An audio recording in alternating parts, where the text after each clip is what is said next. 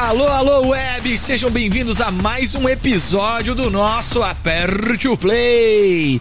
Cara, vocês sabem que esse canal, esse podcast é o espaço para falarmos sobre o segredo da vida do universo e tudo mais, sobre o mundo do trabalho e suas vicissitudes, liderança, criatividade e tudo mais que a gente quiser falar, porque esse é um espaço nosso. E hoje eu tenho um convidado que eu tenho certeza. Olha, a gente vai, a gente tem conversa para dias, anos de conversa. Tem conversa acumulada com esse cara. Rodrigo Selbeck, Guide Master, é Guild Master da Campus Party Brasil. Guild Master, eu nunca acerto falar guild, tá, Rodrigo? Eu sempre erro falar guild.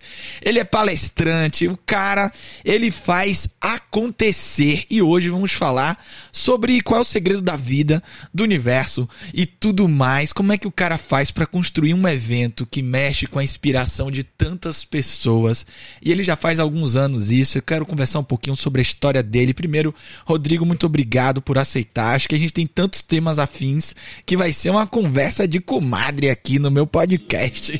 Seja bem-vindo! Muito obrigado, estou mega feliz de estar aqui. As pessoas não sabem né, como é que é o, o por trás, o antes do, do apertar o play, uhum. né? Mas antes de começar o apertar play, a gente já gravou um podcast só das coisas que a gente falou antes, ninguém estava gravando. É verdade. A gente já fez uma outra pauta toda antes do programa começar. É, cara, tinha que ser assim, ó, cada ligação tem que ser gravada, porque aí já vale episódio, a gente fica com estoque, né? Não, cara, mas isso aí, é, a criatividade ela vai se retroalimentando assim. Eu vou te falando uma coisa, tu vai me respondendo outra, eu já venho com um negócio, tu já vem com outro, e a uhum. gente já sai daqui com um monte de ideia diferente. É, com certeza. Me conte um pouquinho é, sua história, assim. Me conte, eu quero saber de tudo, nos dê detalhes, como tudo começou, do que se alimenta, de onde vive. Conta um pouquinho aí, Rodrigo, de como é que você foi parar cara, fazendo a Campus Party. E me fala um pouquinho da sua trajetória. Vamos começar por aí. Cara, é, eu, eu, sou um cara que eu fui durante a vida é, buscando experiências diferentes. Uhum. Minha primeira graduação, minha primeira universidade foi ciência da computação. Sim. Foi ciência da computação, trabalhei, ajudei a, a abrir uma das, uma, da, uma, das grandes livrarias do Brasil, que tem uma unidade ainda lá no Rio Grande do Sul. Fui eu que montei toda a parte de digital dentro da empresa. Aí cansei, cansei uhum. dessa vida, disse, pô, não dá mais e saí fui fazer educação física. Me, peraí, cara. De, de ciência da computação, da, da cadeira sentado para atividade física. Uhum. Que salto. Exatamente. Fui para educação física, fui, formei de novo. Foi super legal. Tive uma carreira muito bacana nas duas áreas. Acho que tive boas carreiras uhum. onde eu exerci. E aí, Lucas, é, chegou um momento que eu comecei a ouvir num podcast sobre um evento que chamava Campus Party Brasil. Era um evento acampado, sobre tecnologia, atividades 24 horas por dia, aquilo começou a mexer comigo. Uhum. Mas eu putz, nunca, até então só escutava os podcasts, acompanhava as notícias, mas nunca ia. E aí um dia, pô, beleza, vamos, vamos ver qual é. Parece assim, uma coisa muito simples hoje em dia, né? A gente pega, sai da nossa cidade, o nosso cara vai até um outro estado, vai uhum. participar de um evento, vai no evento, termina o evento, você vai para o seu hotel, no outro dia você volta. A Campus Party ela tinha uma coisa diferente para mim, né? Porque a Campus Party é um evento que você entra na segunda e você sai no domingo. Sim. Então era para mim era muito pô, cara, eu vou ficar num camping dentro de um centro de eventos com 8 mil pessoas, era muito maluquice pra minha uhum. cabeça. É, a sensação que me dá, Rodrigo, é que a Campus Party é tipo a Woodstock Geek, né, cara? É, as pessoas comparam muito, as pessoas comparam muito a Campus com outros eventos que tem é, de cultura geek é, no Brasil e no exterior. Uhum. Eu acho que a Campus Party ela tem um, uma coisa que é que só ela desenvolve. E claro, todo evento tem a sua coisa que só ela Sim, desenvolve, né? A marca, né? É, Exatamente. Que é a questão dele ser é, imersivo, né? Sim. às vezes é. Às vezes a gente vê a galera saindo da barraca às três da manhã porque quer assistir uma palestra às três da manhã, né? Uhum. Os, os, eventos tradicionais eles têm o horário mais comercial, né? Sim, sim. Começa às dez da manhã, termina às, às dez sim. da noite, termina, todo mundo volta pro seu hotel, faz seu happy hour, volta no outro dia. Lá é uma Vai cidade. Uhum. E aí comecei aí, comecei aí, e aí um me apaixonei pelo evento, me apaixonei totalmente pelo evento. Um, teve um ano que aí eles abriram um Call for Talks, hum. qualquer pessoa poderia submeter um conteúdo para ser palestrante. Olha que legal. Puxa vida, que legal, né? Na, no ano 10 no Brasil do evento. É isso aí. Eu vou eu vou submeter dois conteúdos. Se, eu, se um passar, legal. Uhum. Nunca tinha subido num palco na vida além do palco da educação física, né? Sim.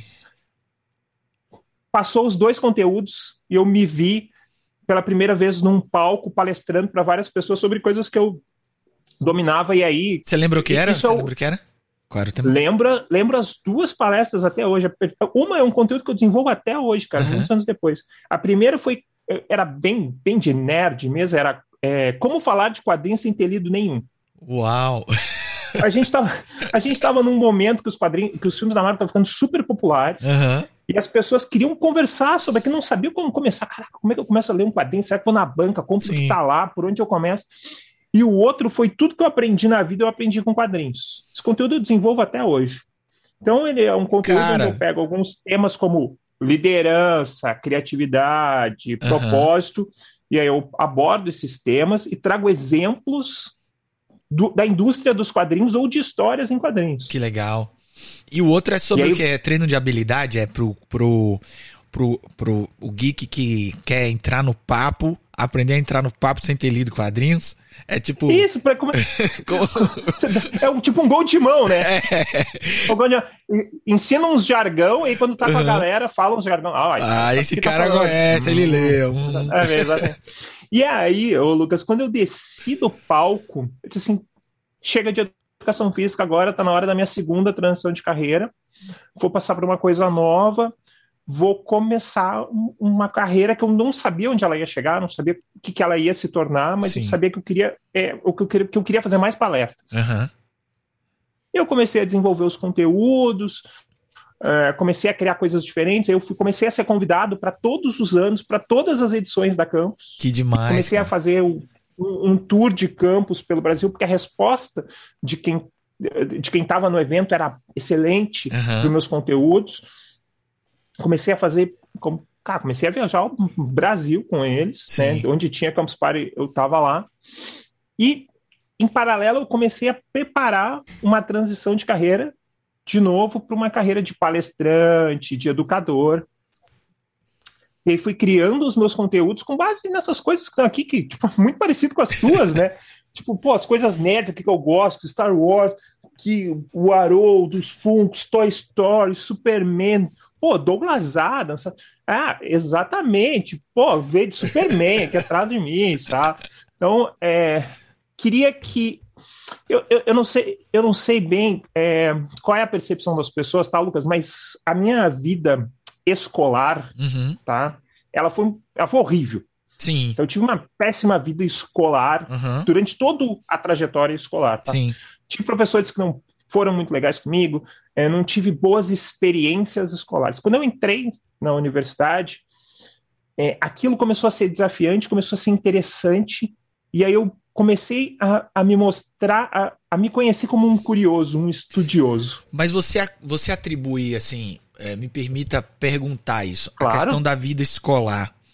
É, porque me parece que você fez parte do que a gente tinha do nerd clássico, né? Que era o, uhum. da época que sofriam mais bullying, da época que eram os outsiders, né? Não eram aqueles. Ainda é, não se, é, é, ainda não se tinha essa coisa do nerd é, pop, né? É, exatamente. O, a palavra nerd no Brasil, é, no, ali, ela entra no, no, vocabulário brasileiro em, de 1986 em diante, que é quando chega no Brasil um filme que chama Revolução dos Nerds. Eu tenho, ah, Lambda, Lambda, Lambda. Lambda, Lambda, Lambda, a Fraternidade Trilambda. É. E aí, esse termo, ele entra no vocabulário brasileiro muito pejorativo. Foi. Eu, eu faço parte do, do, movimento que se considera nerd, que faz Eu era também. Eu era as pessoas que eram considerados o nerd da escola. O outsider. Exatamente, era o outsider, o cara que queria jogar RPG. e assim, não era só o que tirava nota boa, né? Eu era o outsider, eu era ruim em matemática. Mas eu era o da. Uhum. Eu era o nerd do rock. Eu tinha cabelão. Eu era bem outsider, assim. É, tem aquela coisa, é, e aí eu acho que isso é bem emblemático, a gente vê até hoje, é, hoje a gente tem mais clareza disso, né, Lucas? Muitas, muitos jovens é, que vão muito mal na escola e tá, depois fazem a prova, passam, não tem problema nenhum, mas é que, na verdade, o processo educacional escolar Tudo ele não é errado, é desafiante, né? ele é um processo de, de decora, é. né? Não é um, e é, isso tudo para mim era muito ruim. E aí, pra mim também. Pô, peguei várias recuperações na vida, Sim. chegava lá na recuperação, fazia toda a prova, passava, nunca tive problema com isso, uhum. sabe? Quando eu cheguei na universidade, eu comecei a me ver mais curioso. Putz, isso aqui me desafia. Isso aqui eu puta, eu preciso aprender mais, eu preciso estudar realmente isso aqui. Sim. Comecei a Putz, aí comecei a mandar bem, benzão na, uhum. na, na, universidade. E quando eu saio, quando eu faço essa transição de carreira de professor de educação física para palestrante, eu penso assim, cara, o que eu vou criar para as pessoas, seja palestra, seja treinamento, seja o que for, eu quero que seja uma coisa é, divertida. E quando eu falo divertido, ele não é o sinônimo de engraçado, sim, sim. mas ele é o antônimo de chato. Uhum. Né? Então eu quero que seja divertido, eu quero que seja gostoso de aprender, eu quero trazer histórias legais para as pessoas. Eu quero que ao final de todo o processo de treinamento, de palestra, a pessoa sinta que ela passou um tempo escutando uma história muito legal. Uhum. E aí, com isso, ela tem uma retenção de conhecimento muito maior.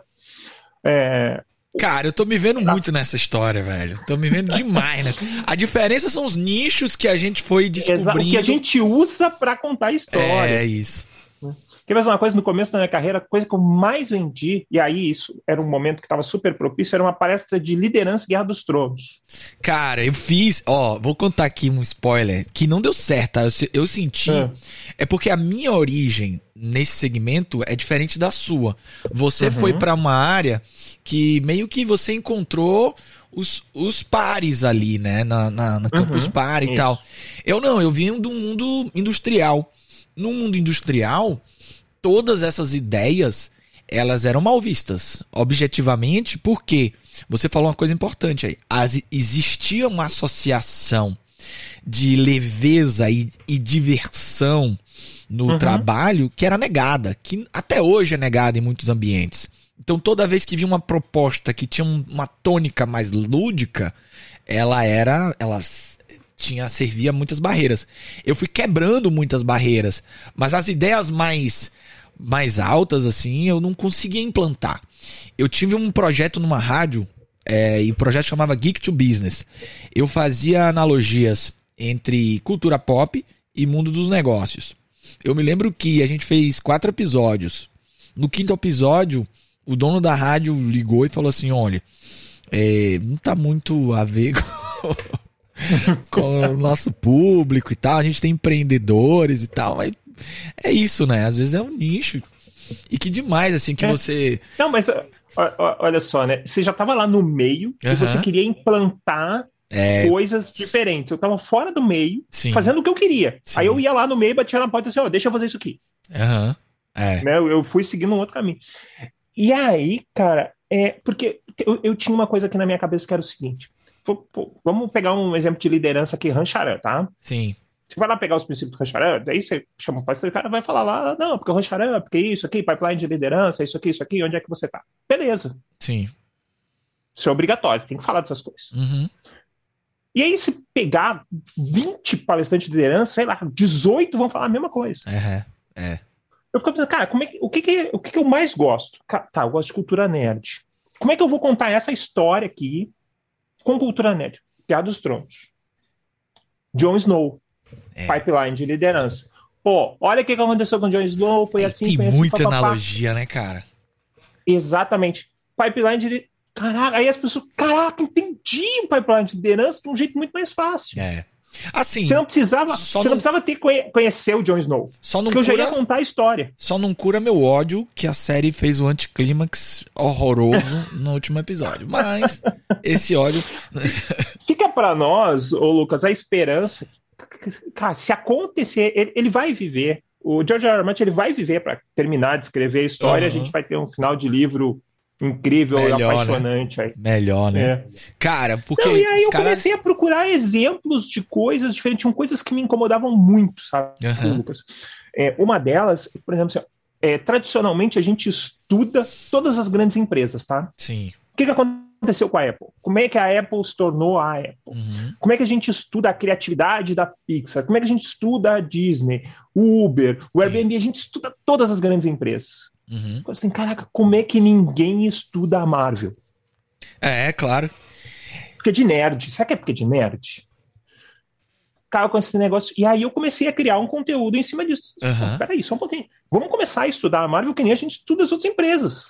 É, e se você fizer um paralelo, que você deve ter feito já, com a história dos modelos sociais de liderança, com um paralelo com os personagens e os heróis, você vai perceber que a Marvel e, e, a DC também, elas começaram a adicionar elementos culturais de uma época, a época que estamos vivendo, a época. Então a gente sai, por exemplo, da ideia de líder como o grande homem, o herói, uhum. o, o, o militar, né? Para um modelo agora em que a gente vê a dualidade, a complexidade, como um Capitão América que em determinado momento não se sabe se ele é mocinho ou bandido, ele vive a ambivalência de ser humano, ser vulnerável a essas contradições. Como Thanos, que tem uma causa. Thanos é uma história incrível, né? Porque se a gente for pensar sob o ponto de vista de liderança, ele é uhum. o que a gente mais vê por aí é o líder Thanos, né? Que ele entrega resultado, mas a qual custo, né? É o líder tóxico, é aquele que entrega mesmo atropelando tudo, e aí são necessários... Drogo, do Guerra dos Tronos. É, pois é, pois é. Então realmente é fantástico, assim, fantástico. Já quero ver a palestra, quero ver a palestra. O, o, Thanos ele tem uma coisa bem interessante, né? Que quando a gente pega o Thanos para estudar propósito, hum. ele é um, é um, cara muito interessante estudar é. propósito sem fazer julgamento uhum. de ação. Mas né? você sabe que. O propósito dele não é exterminar pessoas. É a sustentabilidade, né? Exato. É. Sabe? Então, assim, tudo é o parâmetro que você está estudando. Mas você sabe que. É, isso... Por onde você quer. Isso me fez pensar, me faz pensar, por exemplo, que até a questão do propósito ela é complexa. Porque se a gente for parar e olhar o caso de Thanos, ela, o ser humano é ambivalente, né? E, e eu já vivi situações cujo propósito do outro atropelou o meu, a minha ação. Então, do tipo, Thanos fez isso, né? Em busca do seu propósito, ele eliminou. Não, e a gente não é necessariamente, a gente não é a mesma coisa a vida inteira, né? É, a gente muda. Nosso propósito também muda. Uhum. Vamos pegar o próprio Capitão América para falar, sabe? O, o, Capitão América, muitas pessoas não sabem, mas ele é um personagem que ele foi criado um pouquinho antes dos Estados Unidos entrarem na guerra. Sim. Totalmente comercial. Então a gente tem aquele primeiro momento do Capitão América, que é o momento de guerra, onde ele é totalmente focado é, em guerra. Sim. Né? Fronte de batalha. É, tem uma, tem uma, um, um documentário que mostra que dos itens que foram exportados para o fronte de batalha, é, a maioria deles, fora equipamento uhum. militar, foi chocolate e, e revistas. Revista. E dentre as revistas, a que mais foi para fonte de batalha era o Capitão América. Olha que legal. Que era para estar tá lá para motivar as pessoas Sim. que estavam no front de batalha. E o chocolate é o, é o prazer uhum. é, emocional que o chocolate. Exatamente. E aí a gente tem esse período onde o Capitão América deixa de existir do, uhum. do pós-guerra, onde todo mundo queria esquecer a guerra. Uhum. Né? Então os, os heróis que viveram a guerra eles foram deixados de lado. E num determinado momento se reinventa o personagem com uma outra pegada e ele vem ali nos anos 60, 70, 80, até os anos 90, muito pegado é, na, no, nos temas sociais do momento. Oh. Então eles reinventam um personagem que tem um foco não mais na guerra, mas nas causas sociais. Sim. Sim. E assim a gente vai reinventando é, os personagens, a gente vai inventando as coisas, e a gente vai entendendo também que o propósito daquele personagem, com o decorrer dos anos, ele vai mudando. Uhum. Assim como o nosso. A jornada do herói, né? Exatamente, todo mundo está vivendo aqui uma jornada do herói. É, se a gente pegar. É, a gente consegue usar jornada do herói em diversos Sim. aspectos da nossa vida, inclusive uhum. no mundo corporativo. Uma dúvida, uma dúvida. Agora uma dúvida. É, eu, eu assisto pra caramba, assim, e às vezes eu fico em dúvida se a Marvel emula a sociedade, então contradições, ou ela tenta em alguns momentos trabalhar de uma maneira antecipatória Não sei se você tá entendendo a minha pergunta, do tipo uhum. assim, é, eu quero falar de uma potencial tendência do que vai vir a ser. Ou eu já falo de uma realidade. Por exemplo, o, o, o Ultimato tem muita analogia com a questão da sustentabilidade, uh, muita analogia com esse papel dessa liderança contraditória e todos passam por uma questão existencial. Pô, Tó, cara, Tó, Tó tomando todas, deprimido, o cara é o deus dos deuses e o cara.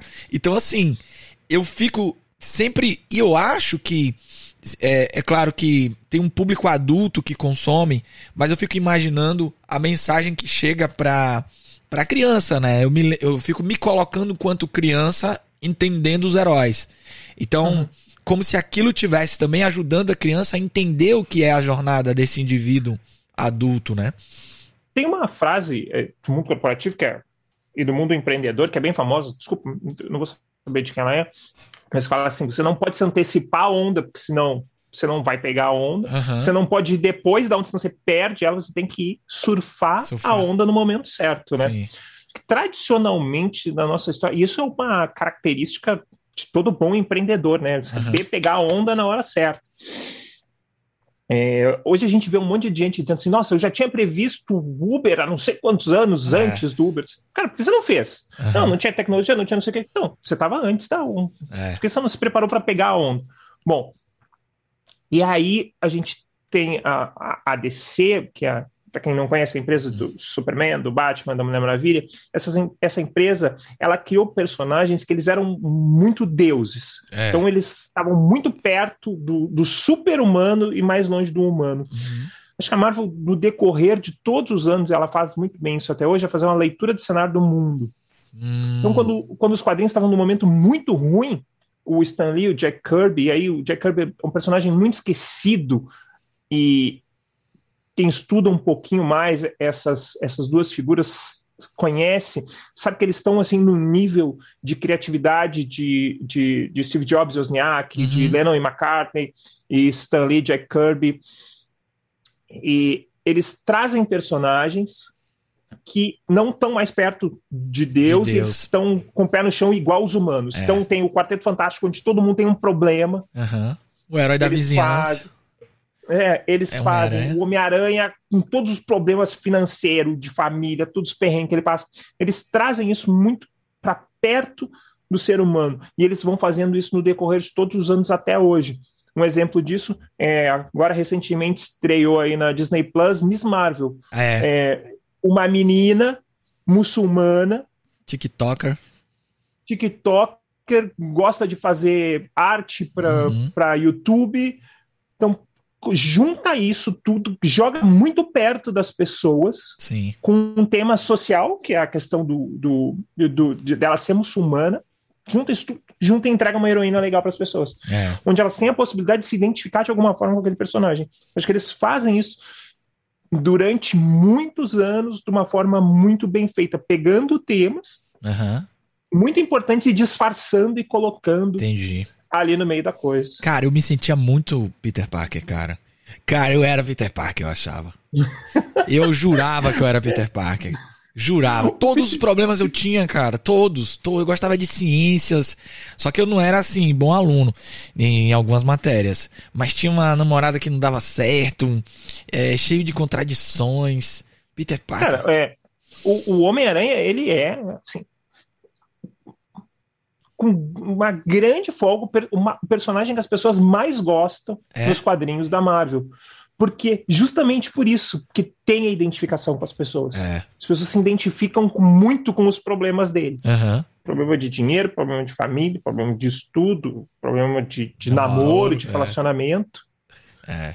Então a gente, é, eles começam a pegar tudo isso, faz parecer com, com cara, uma vida de uma pessoa normal e agora põe um superpoder para é. complicar e entrega. Sim. Mas acho que o sucesso das coisas, né, Lucas, ela, ela tá nisso, não é você transformar as coisas numa coisa que a pessoa, nossa, é muito difícil, está muito longe da minha realidade. Uhum. Não, vamos pegar isso aqui e como é que a gente vai desenhar isso aqui para que ele se torne mais perto da realidade das pessoas para que elas consigam Sim. ter uma percepção melhor, ter um, uma recepção melhor. Uhum.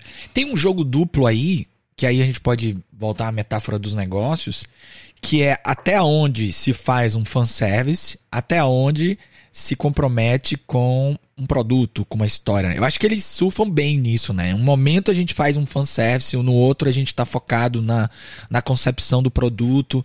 Eu acho que é uma, é uma via que também como metáfora para o empreendedorismo é muito importante, né? A gente ter lá, não deixar de ter a, as bases e origens que fazem o empreendedor sonhar, mas ao mesmo tempo ouvir, né, as dores de que você ajuda, né? Acho que a Marvel faz isso muito bem, né? quando a gente vai falar com, com empreendedores, você já deve ter passado por isso, é o cara dizer assim, não, peraí, isso aí não, não dá para ir porque eu tô corrompendo a minha ideia. É. Né? Não, aí já foi, não, peraí. É, isso, muito, Está saindo, é, tá muito longe da, da minha ideia, do, do meu sonho, de alguma coisa assim.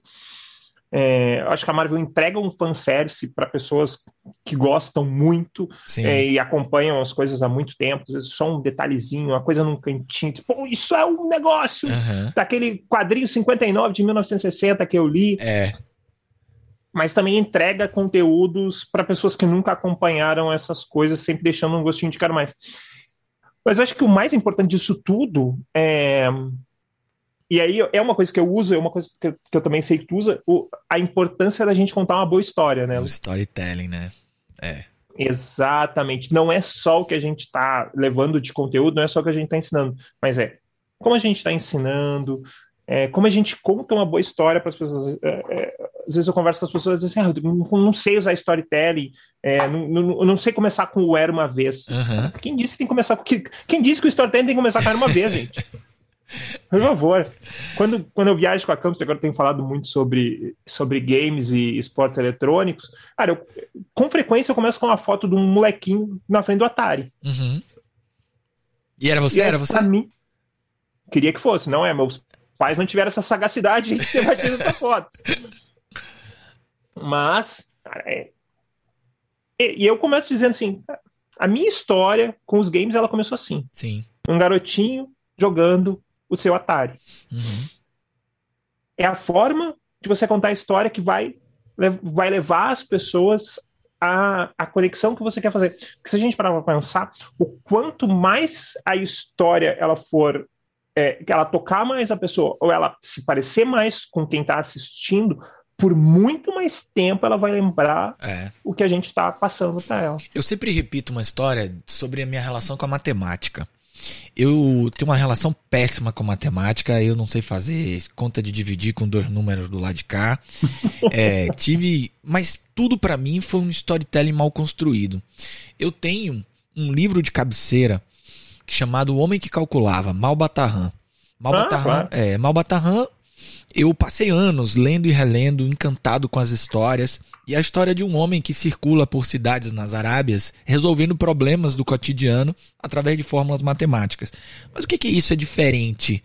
Além, obviamente, de um, um olhar orientado ao problema, né? Que é muito que a nossa educação não faz.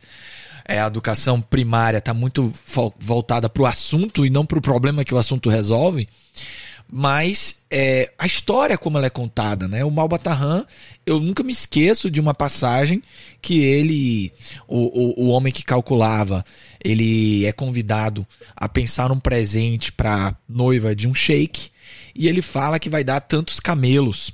E eu o Sheik pergunta, mas por que tantos camelos? Não, porque a raiz quadrada desses camelos é a idade da sua noiva. E eu calculei aqui e você tem um camelo que falta uma orelha, outro que falta um pé. Então, o cara fez várias contas assim. E eu, uau! Agora eu sei para que serve isso e tal. Cara, isso muda tudo, né? Muda tudo, muda tudo. Infelizmente a gente tá precisando falar sobre isso, né? Você sabe que eu tenho. Todo ano eu releio toda a obra do do Bill Watterson, que é o Calvin Haroldo, né? Sim. O Calvin Hobbes. Todo ano eu, eu releio, assim, é, com uma certa calma, vou uhum. lendo espaçadamente no decorrer do ano. Eu acho que eu sou a pessoa que eu gosto de reler algumas coisas, tá? Assim, como está contando a tua história aí. Porque eu acho que cada vez que a gente lê tem um enfoque diferente. Nós estamos diferentes quando a gente quando a gente está lendo alguma sim, coisa. Sim. E aí eu relendo o Calvin agora desse ano de 2022, eu tenho prestado muita atenção na relação dele com a escola. Hum. E aí tem, um, tem, tem, tem uma passagem dele que é, é, é ele faz várias perguntas para a professora e ela diz, calma, prestar atenção nisso aqui que a gente está fazendo. Assim, cara, a escola sempre quer, quer ensinar o que eu não quero aprender. É. E todas as perguntas dele eram perguntas super pertinentes. Uhum. Sabe? Eram perguntas bem interessantes. Não, por que isso? Por que, que, que a escola sempre quer me ensinar o que eu não quero aprender? É. E aí fica é, é, é esse raciocínio. E, aí isso é um modelo que a gente vai replicando, Sim. não só na escola, ainda tem muito no, no universitário, tem muito no, no corporativo, de como é que a gente ensina coisa para as pessoas. A, a neurociência do play, e aí eu, é um tema que eu estudo pra caramba, ela nos mostra que a gente só aprende aquilo que a gente está disposto a aprender. Então, essa fala sua é muito importante por causa disso, né? E é preciso construir uma disposição. Então, se eu não desperto a curiosidade, ninguém quer aprender, né? Não, tem, tem estar tá disposto a aprender, tem todos aqueles níveis que a gente conhece já, tipo, ah, quando você ensina, quando você escreve, quando você escuta, quando você lê, você é. aprende tanto, vai aprendendo tanto, uhum. tanto, tanto, tanto, em tanto tempo. Né? Acho que o importante é de como você faz para que essa curva de esquecimento do conteúdo ela seja, em vez de ser. Sim, ela vai perder lá uhum. na frente a história, não aqui, dois, três dias depois. Como é que a gente faz para manter esse conteúdo? Porque quanto mais vivo o conteúdo dentro da cabeça das pessoas por mais tempo, mais ele fica enraizado. Sim. O grande exemplo disso são os pagodes dos anos 90, que a gente sabe todos de cor até hoje, mas a gente não lembra a raiz de Basca, a gente não lembra é... as coisas da, da escola, porque a gente usou, aprendeu, morreu, e fez a prova. Aprendeu de maneira torturante, Bhaskara, para mim, foi torturante. Exatamente. E aí, outras coisas, como música, que é uma coisa que grava muito na cabeça das pessoas, é, elas estão super vivas na cabeça de todo mundo. Porque repete, repete, repete, repete é uma coisa que as pessoas gostam. Então, quando a gente conta uma isso, por isso que as pessoas sabem os seus trechos de livros favoritos. É. Por isso que o Lucas agora sabe dizer, ó, cara, porque lá ele contou a história dos, carne, do, dos camelos, do não sei o é. que. É. repetição, interesse, gostar. Mas vou... a gente não faz dessa forma, né, Lucas? Infelizmente. Vou te mostrar aqui, ó, é, um livro sobre matemática. A história de Bertrand ah, Russell contada Conheço, mas não li. Em quadrinhos. Cara, eu sou fissurado por esse livro. E esse livro, se, imagine se eu tô no segundo grau e aprendo a história da matemática dessa maneira aqui. Oh, cara, ah, é demais. Ah, tá, ó. Não, mas Diga, diga. Hoje diga. ainda, né? Hoje uhum. ainda, né, Lucas? Quando a gente chega numa empresa para trabalhar, eu tenho certeza, eu sei que isso acontece comigo, eu sei que isso acontece contigo, que tu uhum. traz as tuas questões com, com Lego, que eu trago as minhas questões com a Marvel. Cara, as pessoas ficam muito tempo ainda com esse conteúdo. Ah, é, é, muito legal, é muito gostoso, é muito divertido. É. Que é eu, por aí que a gente vai chegar num, é, numa eu, coisa melhor. Eu procuro fazer, é, inclusive, disso a minha vida, assim. Eu construo experiências. Então, uma experiência é, de viver para mim, de exploração das possibilidades, tá aí que o limite é o budget. Sempre brinco assim. Qual é o limite? O limite é o budget. Isso aí. Esse é o, essa é a questão do negócio. Quanto dá para investir nisso? É. Vamos ver o que dá para fazer com isso.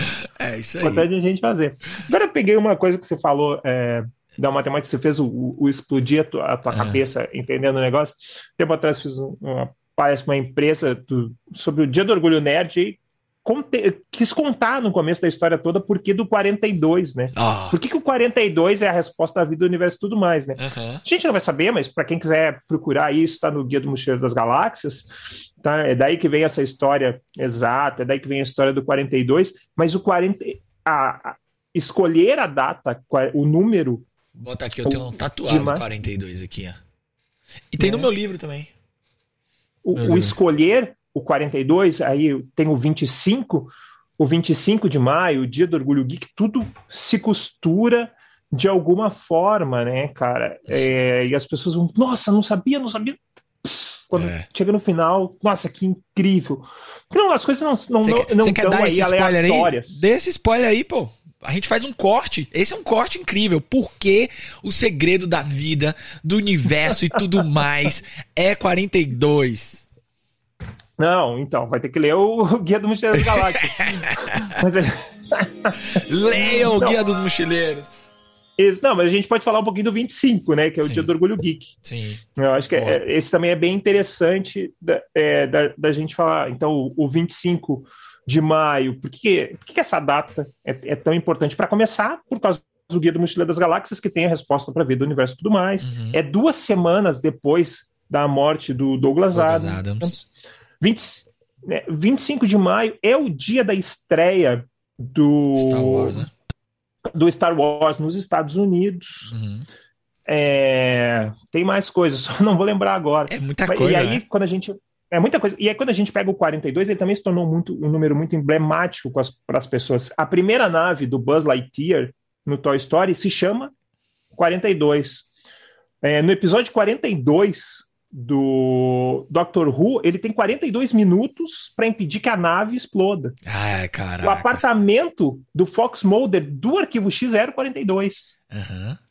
São coisas que vão se repetindo na cultura e vão marcando a gente. E o meu livro no site custa R$ 59,42. Olha aí, ó. e nada é à toa no, na vida do universo e tudo mais. Nada. É, e como é que você foi parar então, de palestrante a Guildmaster do, da Campus Party? Ah, cara, isso aí. Bom, comecei a viajar com a Campus, comecei a fazer um monte de palestras, comecei a me aproximar deles. O programa de Masters é um programa de influência dentro da Campus. Hum. Né? Nós somos são as pessoas que ajudam a construir as edições da Campus Party Brasil. Tá. Hoje em dia eu sou Guildmaster e eu sou responsável por toda a área de games é, de conteúdo de games dentro da Campus Party, games e esportes eletrônicos. Sim. Então, faço toda a curadoria e coordenação de um espaço que a gente chama de Campus Play. Uhum. Onde tem os computadores para as pessoas jogar, onde rolam os campeonatos, onde tem as palestras Sim. sobre sobre games. Uhum. Dizem, dizem por aí que na próxima edição Brasil vai ter um palestrante de games animal. Dá pra falar o nome dele? Caraca, quem será? Quem será? Quem será? Dizem que, olha, dizem que Lucas Freire estará no palco da Campus Play. Apertando play. É verdade. e aí comecei a organizar toda a área de games, é, de conteúdo de games dentro da Campus Party Brasil e logo surgiu o convite para ajudar a organizar a Campus Party da Colômbia. Hoje eu não faço só a Campus Party do Brasil, eu faço a Campus Party da Colômbia também, trabalho aí uhum. em dois fusos. A área de games sempre foi uma área grande na Campus Party, né? Ela era uma área que era ela, ela era espalhada. Ah, não tinha uma, uma, Ela não era um pilar central, ela não era um pilar de conteúdo. Entendi. Era os conteúdos é, tinha uma importância nos conteúdos, mas eles ficavam espalhados em outros palcos. Uhum. Então, tipo, ó, tem essa palestra que é legal, vamos colocar no palco que trata mais de, é, de, de Steam, no que palco que trata mais de internet. Sim. Aí o que, que a gente faz? A gente pega todo, a gente junta todo esse conteúdo e põe numa parte só dedicada a uhum. games. Porque daí o cara que realmente gosta de games, o cara que vai lá só para isso, cara, ele chega de manhã, senta lá, e ele fica até as quatro da tarde só com conteúdo de games, né? Entendi. Porque a gente tem que pensar que a Campus tem, ela tem muitos públicos. Uhum. Uhum. Tem o cara que vai porque ele gosta de astronomia, tem o cara que vai porque gosta de engenharia, Sim. tem o cara que vai porque quer jogar, tem o uhum. cara que vai porque gosta de games. Então, em vez do cara ficar, o cara ficava rodando feito um louco. Mas aí envolve tudo, né? Todo tipo de game. Tudo relacionado a games e esportes eletrônicos. Ah, então board games, entra tudo nessa. Tudo entra lá no, na Campus Play. Que demais. A gente quer trazer, a gente quer construir um espaço bem é, incrível para as pessoas que gostam de games de, de, alguma forma. O cara que fala sobre, sobre gamificação, o cara tem que ir lá e contar os aspectos da gamificação que vem do, do board game, que Sim. vem do videogame, que se leva para gamificação. Não, não vou jogar esse cara num outro palco. Cara, eu tenho. Eu vou trazer para perto da galera como filosofia de vida e como a linha de pensamento do Ruizinga, que considera, inclusive, uma interpretação equivocada da palavra play para o português, uma tradução que a gente faz como uhum. brincar ou jogo. Mas, na verdade, a gente não tem uma palavra que dê a, a amplificação de possibilidades que a expressão play tem, né? E isso tem um, uhum. até um estudo dele sobre linguagens e como isso é determinado. E há um design hoje na neurociência muito interessante sobre como somos preparados para aprender pelo play. Como o play, na verdade, como exploração da vida, é o mecanismo uhum. humano de aprendizado. Não, e ele traz uma, um, um, um, outro conceito que eu gosto muito, eu uso muito, a gente até falou num, num outro momento sobre isso, que é o círculo mágico, né? é, né? É. Então, é, quando ele traz aquilo naquele momento, ele está falando sobre o, sobre o jogar, sobre o brincar, mas se a gente parar para pensar, em diversos momentos a gente entra num círculo mágico. Eu, eu acho que ele é, fala sobre pra... a vida, cara. Eu hum. acho que tem uma questão de interpretação, de tradução, que é um problema. Porque, se você olhar o, o livro, eu tenho as duas versões do livro principal dele. Uhum. A tradução, ela oscila por talvez bel prazer do tradutor entre jogar e brincar o tempo inteiro. Então tem horas que ele tá chamando brincar, horas que ele tá chegando. Aí eu fui olhar na, nos originais, é sempre a expressão play ou expressão correlata. Não tem essa esse círculo, essa coisa assim. E ele fala muito sobre isso como uma condição estruturante da cultura. Então isso pode ser, por exemplo, para um culto. Ah, veja, um cirurgião fazendo uma cirurgia, é o play do cara. Um, uhum. um, um sei lá, um, um, júri popular. Que coisa mais play, tem até roupa que os caras botam, né, para fazer a coisa uhum. na justiça. Mas eu sei que você trabalha muito com com, com essa linha também, né? Não, é que o que, que, acontece? É, eu sempre penso muito nessa questão do círculo mágico. Sim. É, então, para quem não, não conhece, é, o círculo mágico ele tem basicamente três, três etapas, tá? A primeira é o, o mundo tradicional, né? Onde a pessoa tem preocupação, conta para pagar, tem problema, tem um monte de coisa. Uhum. E aí, quando ele se vê é, dentro desse círculo mágico, que daí o autor traz que é o momento do jogar ou, ou, ou do brincar, ele entra no círculo mágico, né? Que é um mundo de escapismo, de aventura, de emoção. Você está imerso dentro daquele mundo. E aí isso serve para tudo. Uhum. Assim como tu falou, Lucas. Tipo, o cara que parou e entrou no estádio flow de é. trabalho, de, pegou um livro e. Pô, entrou, caramba, cara. tô lendo há três horas aqui, é. parece que eu fiquei 15 minutos. Sabe? Nunca jogar, sabe? Uhum. É, em todas as ações, cara, você tá no. Você, você vai num evento que você gosta muito, você entrou no círculo mágico. Isso. Entrei, caramba, entrei aqui às 10 da manhã, já são 11 horas, nem é, notei o tempo passar. Você falou quando você entrou em flow, né? Entrou em flow, tá no ciclo Exatamente, mágico. entrou em flow, tá no ciclo mágico. E quando você sai desse ciclo mágico, você termina aquele processo, ou aquele momento, quando você volta para a vida real, você nunca volta igual. Sim.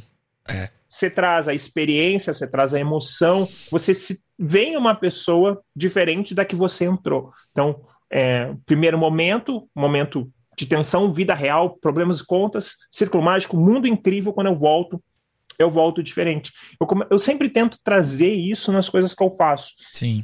Tipo, que neste momento as pessoas criar um ambiente, seja em palestra, em treinamento, na Campus Play, criar um ambiente onde as pessoas entrem é isso. no ciclo, no é ciclo mágico. Isso. Quando elas saiam, elas saiam melhores do que elas entraram. Ó, só para registrar, estamos falando há 42 minutos. Mas ó, você disse tudo aí, ó. Eu, sério, agora eu fiz um link que eu não tinha feito quando eu tava escrevendo Playfulness. Será o Ruizinga um, um precursor do flow do Mihaly Csikszentmihalyi em um outro momento, cara? Porque é. a, a, como, a maneira como você trouxe é, é muito correlata. Tem um trabalho de um psiquiatra americano chamado Stuart Brown, que estudava o play, o play no adulto, uhum. né? E ele, esse cara, ele fez um estudo com prisioneiros e ele é, levanta uma questão que muitas pessoas que foram privadas na infância desse play construtivo, de se oportunizar a viver experiências, elas normalmente diminuem a capacidade de sua resiliência, porque o play estimula, como você falou, não voltamos os mesmos, a gente volta com novos aprendizados e nutridos de resiliência. E é, muitas vezes essas pessoas usam violência como maneira de linguagem. E aí o cara foi entrevistar prisioneiros. Era assim, 99% tiveram infâncias privadas desse play e a vida adulta é, como consequência. Eu acho que. E, e, esse autor, Stuart Brown, paralelamente ao, ao Mihaly, ele, ele tentava descrever o que era essa noção de play e ele descreveu exatamente a experiência de flow do Mihaly. E aí depois são conteúdos correlatos e contemporâneos. Eu acho que o Ruizinga tinha aí um pezinho também então, nessa. Pezinho no follow, né? É. Mas, engraçado, é, tô, ele tá, até tá aqui. Tô lendo esse livro aqui sobre videogame violência. Sim. E aí ele tem, ele traz uma pesquisa muito interessante que ele diz o seguinte: é, para quem não, não conhece aí, GTA, tá? É um conhecido jogo Sim. tido como um jogo muito violento. Uhum. E aí tem umas pesquisas que mostram que pessoas ao jogar GTA, elas são menos violentas no mundo real. Olha que legal. Elas têm aquela válvula de, escape, escape, de né? violência. É, exatamente. E foi feita uma pesquisa é, com milhares de jogadores de GTA pelo mundo, qual é a palavra que definia o GTA? Hum. Não era violência, era liberdade. É. Ah, quem jogou sabe, né? Quem jogou é, sabe. Então, assim, exatamente. A gente com frequência rotula as coisas com muita facilidade, né? Uhum. Numa visão primária das coisas, mas quando a gente para para olhar um pouquinho, começa a entender subtextos, a gente começa a entender as coisinhas é, de uma forma muito diferente. Stan Lee dizia, ele diz isso na biografia dele em quadrinhos, ele diz assim, quando você estiver assistindo um, um, uma série, um filme, lendo um quadrinho, jogando um jogo, não fica prestando só atenção no que está em primeiro plano da tela. Uhum. Começa a prestar atenção no todo. Olha. Por que, que aquilo está aparecendo? Por que, que a pessoa está falando aquela frase? O que da personalidade dela que indicou que ela seguisse aquele caminho? Que às vezes, a verdade, segundo Stanley, as verdadeiras lições estão quando você começa a prestar atenção no, no todo, todo, e não só na frase em si que o personagem falou. É viver a experiência, né? É estar tá presente na é. experiência, né? Não, e trazer é, é, essas experiências, essas histórias mais perto Sim. do real, né? Tem, é. tem, é, tem oportunidades incríveis de aprendizado é, nos games, nos filmes, nos livros, no RPG. A gente pegar hoje uma coisa que está bem comum em alguns lugares aqui em São Paulo, por exemplo, é teatro para executivos. É, né? né? E aí, quando a gente para para olhar, de verdade, cara, tá muito parecido com uma história de RPG. Aham, uhum. é mesmo.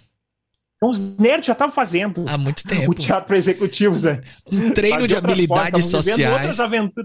Exatamente, já estavam treinando outras habilidades sociais por meio de história, contando e interagindo. Uhum. Claro, não tinha a parte física Sim. do teatro para executivos, né, que é um interagir, o se portar, o, como se estar presente, né, fazer a sua postura parecer melhor mas toda a outra parte ela já estava ali. Você sabe que eu, eu acho que muito disso também é a possibilidade da gente se reconectar com nossa criança interior que a gente esquece no universo empresarial, né? O mundo do trabalho, construir uma dimensão é, de comando e controle que criou pessoas muito é, na defensiva o tempo inteiro, né? E aí, um curso de teatro desse, às vezes, é para a pessoa se conectar com o seu próprio ridículo mesmo. É. Não, mas agora eu vou te contar uma história. Enquanto eu tive essa minha passagem de vida pela educação física, teve uma época que eu trabalhei num acampamento. acampamento mesmo, tá? É, ah, daí a Campus Party, tudo se conecta. tudo se conecta. acampamento mesmo, retiro, uhum. né? Então, quando a gente recebia as escolas para trabalhar lá, era super ok, super legal, tinha as atividades, tudo que era esperado de jovens e adolescentes. Quando iam as empresas e os adultos, era mais difícil trabalhar do que com os jovens. Uhum. Porque a gente esperava aquilo dos jovens, esperava uhum. bagunça, gritaria, tipo, tem que chamar atenção sempre. Cara, quando eram os adultos era muito pior, cara. Porque eles entravam num negócio de, pô, cara, eu, eu jogar. Vamos sabe, extravasar aqui, né? Vamos... Exatamente. Cara, eles eram muito piores que os adolescentes, é. sabe? Tipo, era muito mais difícil conduzir na época. Mas, claro, pô, era uma reconexão, era, é. era jogar, era fazer divertido. Uhum. É, você colocar num ambiente que ele sinta que é propício para isso, é meio que apertar o botão lá, né? Vamos ligar esse botão é. que tá, anda desligado, aí vem um monte de energia acumulada para botar para fora. É Não, tira a âncora do negócio e solta, meu filho. É. Vai com tudo. Agora você sabe que muitos líderes, às vezes tóxicos, são essas crianças malnutridas que não sabem direito o que é que está gerando frustração e depositam essas frustrações emocionais de realização sobre as pessoas. Acontece também o oposto, né? É uma energia contida que eu não sei liberar, e eu libero de maneira distorcida, como aquela criança que é, acabou não tá sabendo jogar e também não quero que ninguém jogue. E, e tem, um, tem, uma forma muito simples da, da, da, gente começar a ver essas coisas. E aí a pessoa pode pegar o autor que ela preferia, achar melhor, né? Pega lá, tem autor que diz que tem cinco estereótipos básicos de liderança, né? que é sete, e aí pega o seu favorito pega todos, lista ali todos, pega, pega a característica do cada um e vai olhar uma série. Uhum. É. Vai olhar, vai olhar o Guerra dos Tronos. Cara, olha só, esse aqui é o líder isso, esse é o líder coach, esse é o líder isso, esse é o líder isso. Cara, você começa a ver, e aí você começa a ver o quanto essas pessoas são parecidas com pessoas na vida real de Na verdade. vida real, é. E que impactos elas causam, né? Que impactos elas causam, né? Exatamente. Com, cara, com quem que o, cara, com quem que o Tite se parece em é. Guerra dos Tronos ou em Vingadores? Ah, se parece com esse cara aqui. Uhum. Olha só, eles têm o mesmo perfil Sim. de liderança. Pega o Khal Drogo. Cara, com quem que o Khal Drogo parece no mundo real? Sim. Agora você acha que, ah, por exemplo, a sua linha de palestra, que é sensacional, ela agora, a gente está começando a ver uma geração que, primeiro, se abriu, porque se aquele nerd dos anos 80 era de maneira. vinha com uma maneira depreciativa, hoje a gente tem eles no poder, né? É, a curva geracional dessas pessoas estão se tornando líderes empresariais e agora essa lógica faz mais sentido e agora você vai ter. Porque tá, a gente está vendo uma transição também geracional nessas cadeiras, né? Eu acho que tem várias coisas que elas colaboram com o momento, tá? A primeira é que, se para pensar, hoje 70, 80% da grande parte da força de trabalho ela é dos anos 80 para cá. É. E aí, se você nasceu dos anos 80 para cá, é geração gamificada. É. É de Atari em diante. O Atari é, é no Brasil dos anos 80, de 1986. Sim. Então a gente já cresceu com o videogame. Sim. Todo mundo. Ah, eu não tinha videogame. Cara, não tem problema. Muito difícil pessoas que não tiver, que tiveram zero contato é. com algum tipo de videogame ou board game. Uhum. A gente já entra em gerações que já cresceram muito gamificadas. Uhum. A gente entra numa geração onde nós tivemos mais acesso a mais conteúdos. Sim. Principalmente é, de anos 90 cá, né? em diante. A gente tem uma abertura maior das coisas. Então, a gente tem é, muita coisa de literatura chegando no Brasil com muita facilidade. A gente tem um momento onde ficou muito mais barato, ali no começo dos anos 2000, adquirir livros. Os livros tiveram um, um, um grande boom uhum. de vendas. Tá? Com outros conteúdos de cinema, de séries começaram a entrar no mercado brasileiro. E tem um livro que é. Não vou lembrar o nome tudo que eu gosto faz mal para você. Putz, desculpa, não vou lembrar o nome agora. Ai, mas ele faz. Bota aí o, o, filme. Depois você põe aí para mim, por favor. É, é, onde ele mostra que as curvas de, de, de, desenvolvimento de complexidade de séries, games e livros, eles foram aumentando dos anos 90 em diante, porque a, a sede das pessoas por tramas mais complexas começou a aumentar. Cara, olha para isso. Ah, agora já vai ter que mandar essa, esse livro botar aqui no. Vou botar aqui na é descrição. Incrível. Cara, é um livro muito gostoso. É, e aí a gente pega essas coisas, e aí tá. Tem todos esses fatores, uhum. e tem um outro fator muito importante que é: hoje em dia, não faz mais sentido você levar para sua empresa um conteúdo que não converse com as pessoas. É. Ah. Essa dica de milhões, tá? Ouviram aí? Ouviram aí?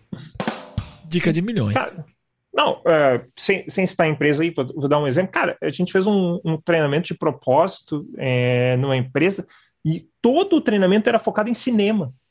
Olha. Então era tudo trechos e pedaços de, de filmes. filmes. e de séries. E foi num cinema? Não, foi lá, foi na pandemia. Ah, foi lá. Mas valeu, valeu, valeu. Ah, valeu, valeu. Ah, é, mas, puta, aí tinha sido. Pô, para quebrar a banca, era se fosse no cinema, né, cara? Mas é isso, acho que a gente tem que cada vez mais fazer conteúdos que conversem com as pessoas. É. Cara, pega algumas coisas. É, aqui, aqui em São Paulo, tem um curso que ele abre uma vez por ano, que é o curso de literatura de Harry Potter. Olha. Né? Cara. É, é um curso da USP. O curso ele fecha na hora que ele abre. Com, certeza, cara. Eu tenho. Um, tem gente que trabalhou lá na empresa que tem milhões de tatuagens de Harry Potter e tal. É isso aí. Assim, co conteúdos mais conectados com as pessoas. Cara, lá na universidade, o, o, o, o meu reitor diz assim: o meu coordenador diz assim, Rodrigo, como é que tu faz para que a tua aula, a galera vai tanto na tua aula? É. Cara, tento fazer uma aula gostosa. É, e lá você dá spoiler. A aula de Rodrigo tem spoiler das séries. Mentira, gente, mentira. Eu dou, sabia, Rodrigo? Eu tenho uns eventos que eu falo assim, ó. Se você não tá atualizado das últimas séries, se prepare. Momento spoiler. Eu adoro isso. Que eu uso, sabe que eu uso um, um termômetro da, da Netflix. Um tempo atrás, a Netflix lançou um termômetro do que, que era considerado spoiler. Hum. Aí tem assim uma semana, um mês, um é, ano. É, eu penso nisso. Cara, você passou quatro semanas. E não assistiu. Não é mais spoiler, Exatamente. Pô, não sabia que existia isso não, mas agora esse argumento eu vou usar. Mas, então assim, ó, se a Netflix está dizendo que passou quatro semanas, não é mais spoiler? Não é. Ó, galera, tô usando o termo Netflix aqui, ó. Mas isso tudo surgiu uma vez, cara. Eu fiz uma palestra e a palestra tinha uma imagem que era da série da, da Supergirl, aí tinha o Superman segurando a cara Danvers nos braços, uhum. e eu mostrei que é a mesma capa de um quadrinho é, do, do, do, final dos anos 80, do, de uma saga. Eu mostrei, o cara pediu, ah, quero fazer uma pergunta, por favor. É, não, eu só queria reclamar que você me deu um spoiler porque eu não cheguei nesse episódio ainda. E eu disse, não, é, pô, o que você vai fazer, né? Pô, cara, desculpa, é, sinto muito, mas segundo o termômetro da Netflix tá tudo bem, até porque essa série é da temporada. Esse, essa cena é da temporada passada.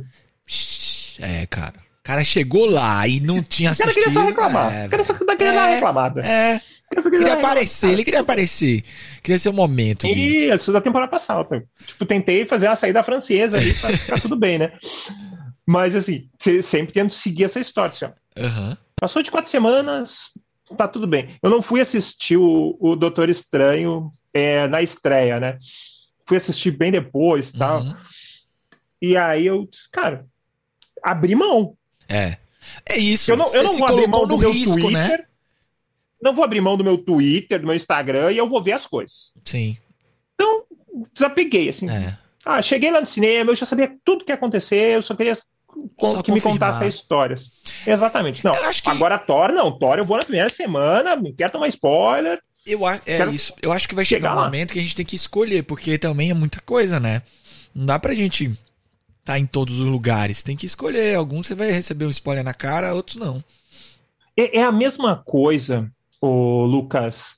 A gente todos os dias é bombardeado por um monte de livros novos, tá? Uhum.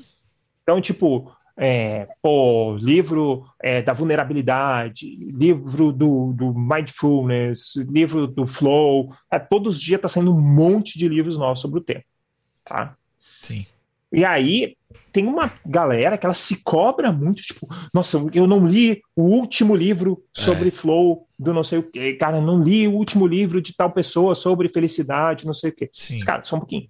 E aí a gente está falando sobre cultura pop, mas isso serve para todos os, todos os, todos o, os mercados. O fear of missing out, né? O medo de ficar exatamente. de fora. Exatamente. Não dá. Não dá. Para ler tudo e saber tudo. Ah, mas o meu dá para ler. O meu dá para ler. Dá, ah, claro ah, que sim. Não vou perder. É, o, o, meu é, o meu tem figura. assim, então, assim como a gente não consegue acompanhar todas as séries, cara, é. quero assistir todas as séries para conversar sobre com todo mundo sobre tudo que tá rolando. Cara, você falou isso não agora. Tem, não tem tempo para tudo. Eu tenho um, um, fear of missing out, assim, que eu sou meio. Eu fico muito ligado em coisas de tecnologia. E agora uhum. eu fiz, né? Eu tô enveredando aí pelas coisas da do VR e tal. E ontem, e, a, e até então, eu confesso para você que a minha experiência não estava sendo boa. Porque eu me decepcionei um pouco com, primeiro, a qualidade gráfica, a maneira como a experiência estava se relacionando comigo. Mas ontem, a gente falando sobre storytelling aqui, ontem, olha, Rodrigo, eu, eu tive uma experiência ontem com um, é um filme chamado Goliath, Projeto Goliath, que é a história de um cara que é esquizofrênico e ele vai narrando o processo de esquizofrenia dele e como ele, os jogos eletrônicos, ele é da história, como da gente, né, dos anos 80, ajudaram ele no processo de esquizofrenia. Só que tudo isso em VR e você é um agente participante da história. Então, vários momentos da história, ele é todo como se fosse uma animação. Em vários momentos, ele tá contando um episódio, por exemplo, quando ele ia na loja de fliperama. Aí rola um joguinho, desce um fliperama assim e você joga o joguinho que ele é o personagem. Cara, foi uma experiência in... a primeira assustadora. Eu fiquei bem assustado, depois incrível assim de como e eu fiquei me perguntando uma pergunta assim que eu me fiz depois, cara, é até onde vai a criatividade humana? Porque é, não é um projeto barato esse tipo de experiência. Fica imaginando o storyboard chegando na mão de alguém que gastou o dinheiro para construir essa experiência. Do tipo, ó, toma aqui a história de um esquizofrênico que teve sua vida é, é, amalgamada, relacionada com a história dos games e tal, pra, pra gente fazer uma experiência imersiva. Olha que loucura, cara. Até onde vai a contação de histórias agora que a gente pode entrar e, e, e atuar na história? Não tem limite, né, a criatividade humana. Deixa uma dica aqui, tem um documentário, né, pode falar o nome do, pode, do claro. streaming vermelho lá? Claro. tem um documentário na, na, na, Netflix que chama Not a Game, a gente ah. conta diversas histórias de pessoas relacionadas a games. Tem um é. menino é, que a, a, vida dele foi num hospital. Sim. Tá? Então a interação dele com o mundo era através do game, incrível. É, assistam lá, curtinho, super Sim. gostoso de assistir. Mas deixa eu te contar um negócio. É, eu tive umas experiências com, com VR, achei muito legais e tudo. Hoje em dia a gente fala muito no VR por causa do metaverso, né? Então, é. pô, metaverso vai ser uma loucura e tal, não sei o quê. Hoje em dia tem uma coisa que me dá uma bronca muito grande quando as pessoas publicam as fotos do metaverso da sua empresa e é só um ambiente gamificado. É. E aí já tem pesquisas dizendo assim que as pessoas estão saindo mais estressadas do trabalho, que elas têm que cuidar deles e do avatar. Pois é. Não, e o peso do óculos ainda, de como constrói essa experiência? Não, tudo super difícil. Mas, putz, empresa, ninguém tem óculos ainda, né, é. o, o Lucas? E ah, aí, eu tava numa Campus Party e a gente trouxe a gente trouxe um cara fera em metaverso no Brasil, e aí depois eu, eu conversei com ele, fiz uma entrevista para ele para campus. Disse, Rodrigo, vamos, vamos fazer aqui contigo uma, uma experiência de metaverso. Uhum. Eu botei o óculos, botei a luva, Sim. botei o fone. Ele disse assim: Rodrigo, essa semana é, meus filhos estavam alucinando em casa e eu fui trabalhar na praia. Quer trabalhar na praia? Quer. Então, ele me sentou na frente do computador, que nem eu tô aqui. Sim. Óculos, fone, luva. Sentei, eu via tudo como eu estava vendo normal. Uhum. Tá? O mesmo ambiente. Ele disse assim, Rodrigo, com a sua mão esquerda agora você vai pinçar, você vai fazer assim e vai abrir uma grade de opções para você, você seleciona o que você quer. Aí eu pincei, puxei, apareceu uma lista assim, ó. Vamos onde ele foi, né? Praia. Praia. Puf. Cliquei praia. Som de praia. Barulho. Ventinho, né? Eu olhava o meu computador. Uhum e ao fundo era praia. Sim, sim. Esse é o metaverso, tá, gente? Isso é o metaverso verdade. É. Óbvio, os gráficos ainda são muito fracos, ainda está muito incipiente se a gente comparar com jogos que a gente tem hoje em dia, tipo é. É, Mario Kart é, com, com óculos VR. No Switch é melhor. É, exatamente. Assim, mas o mundo já está andando mais para esse lado. Mas isso é uma coisa bem importante. É, a gente não pode considerar tanto meta, ambiente gamificado como metaverso. Ah, a gente está cuidando só de outras coisas e tem muita gente que está fazendo isso, né, Lucas? É, eu acho que. Ó, que o ambiente gamificado, seu, seu, o seu avatar pode jogar sinuca com os colegas de trabalho, com o, bonequinho, com, com o avatar. Muita Beleza, gente quer surfar a onda, né, cara? Até surfar a onda. Exatamente. Eu, eu tô Mas... aprendendo, assim, eu tô. Eu me surpreendi com a qualidade da experiência no óculos, mas uhum. ainda no começo não foi uma experiência confortável para mim. Não tá sendo, tô me adaptando ainda. Mas eu já vejo muitas aplicações, inclusive pra gente, assim, ó. Pra, pra o que eu faço, sem dúvida, uhum. sem dúvida. A gente pode fazer um Lego Serious Play no metaverso. E de verdade, assim. E aí não é só a experiência gamificada, é, é, é dos, da questão colaborativa uhum. em diferentes ambientes e a gente compartilhar um ambiente, interagir num ambiente. Então você tem muita Quer aplicação. Empresa que tem, sei lá, é, ambiente mais controlado, sei lá, planta ou qualquer outra coisa assim, ou mesmo quando você quer levar a pessoa para um é. ambiente diferente, um ambiente 360, usar o óculos para botar a pessoa naquele ambiente é incrível. É incrível, velho. Aplicação educacional. É, é, exatamente. O pessoal utiliza muito para, sei lá, montanha russa, né, para fingir que a pessoa está naquilo. E aí tira isso do brincar e do jogo e põe no mundo real, é, é a mesma coisa. É, é. Eu quero, cara, eu quero botar o Rodrigo para ele conhecer o ambiente dentro, sei lá, do chão de fábrica antes Sim. dele pisar lá. Cara, cara, óculos no cara. Ele vai olhar tudo, vai entender como é que funciona aquilo lá. Quando ele pisar lá, ele já sabe andar lá dentro. Imagina a aula de história, pô. Vamos falar agora sobre a tumba de Tutankhamon. Aonde? Lá. Vamos lá. Vamos lá. É. É, mas toda, infelizmente, toda essa programação por trás disso, ela ainda é muito cara, né? É, né?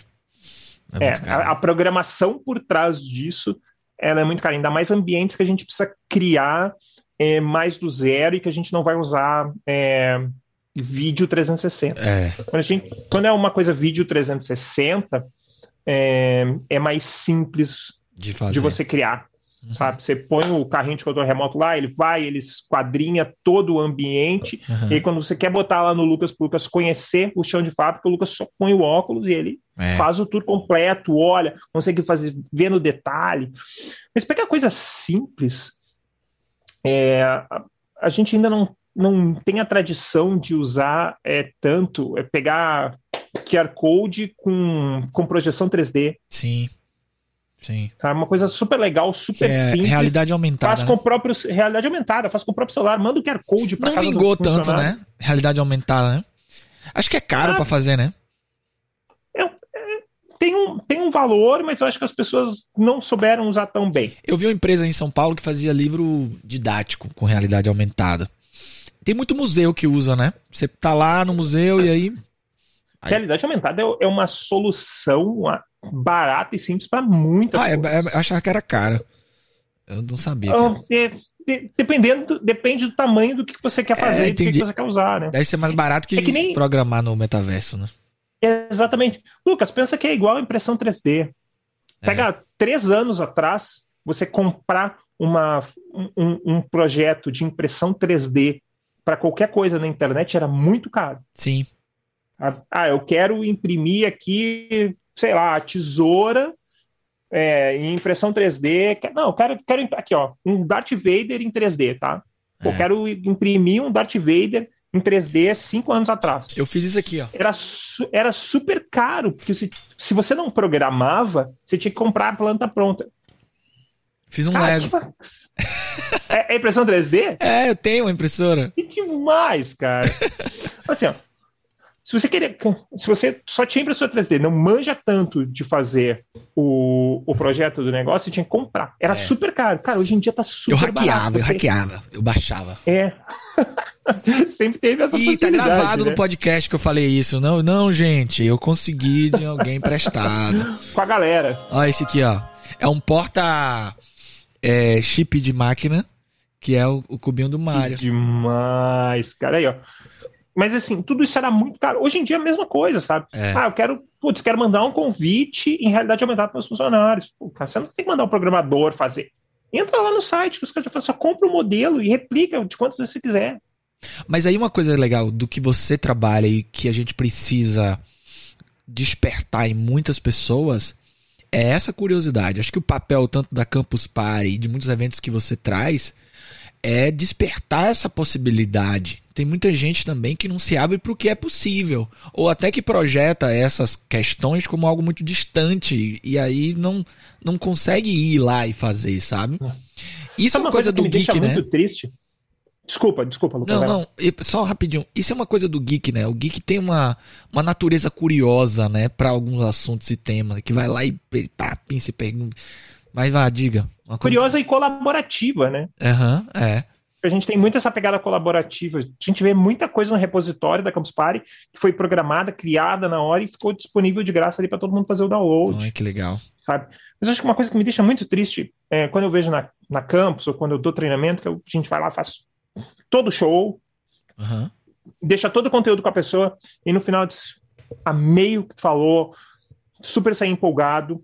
O problema é que quando eu chego lá e eu vou levar essa, essa esse diferencial para o meu gestor, ele acha que é, não, não é a hora, calma, vamos segurar, ainda não. É, né? Eu, quando eu, eu, a gente escuta muito isso na campus. Tem muita coisa muito legal que eu aprendo aqui, que eu quero chegar na empresa e eu quero fazer, eu chego lá e eu não consigo. Ah, mas é por isso que tem negócios que estão prosperando pra caramba aí, e tem outros que estão ficando uhum. aí, ó.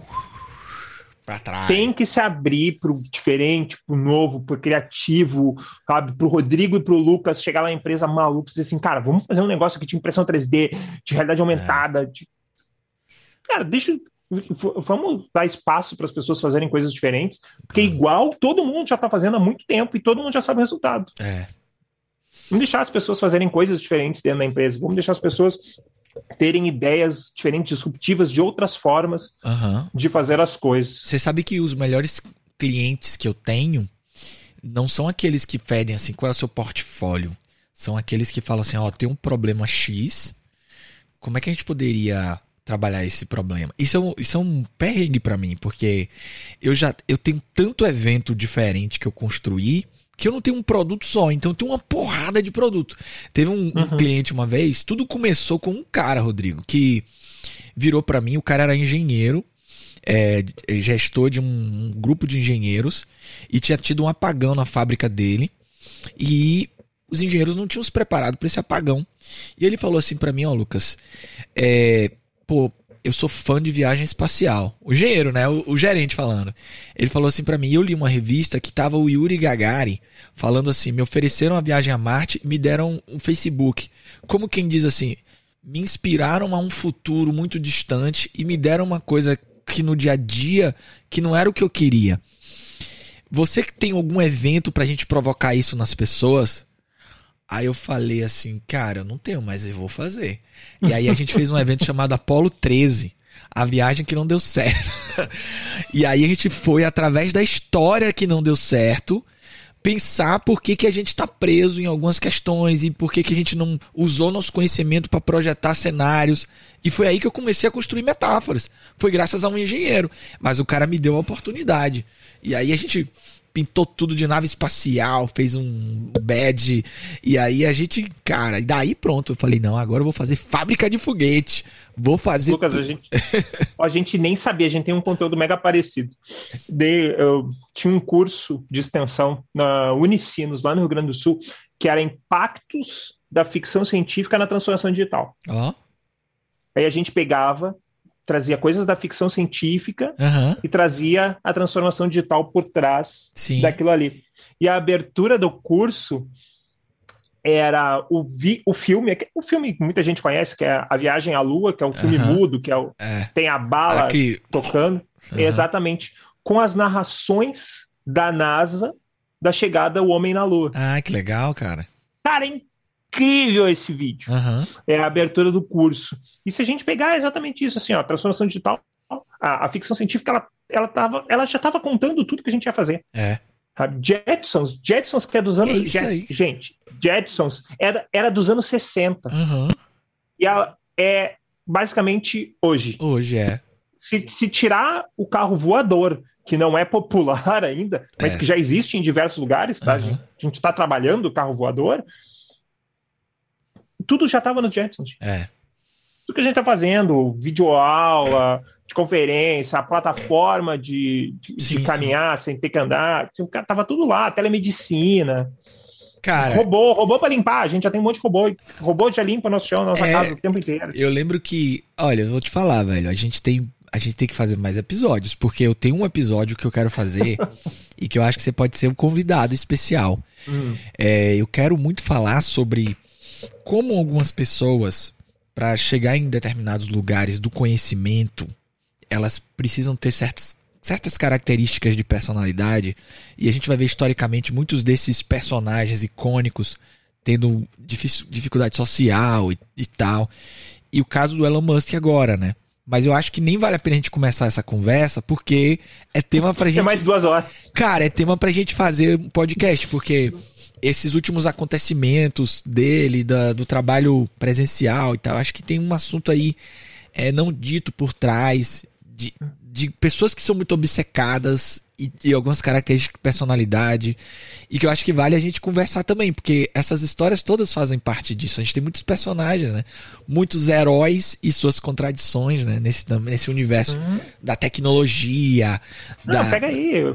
Como é que é? Estrelas além do tempo. Estrelas além do tempo, é.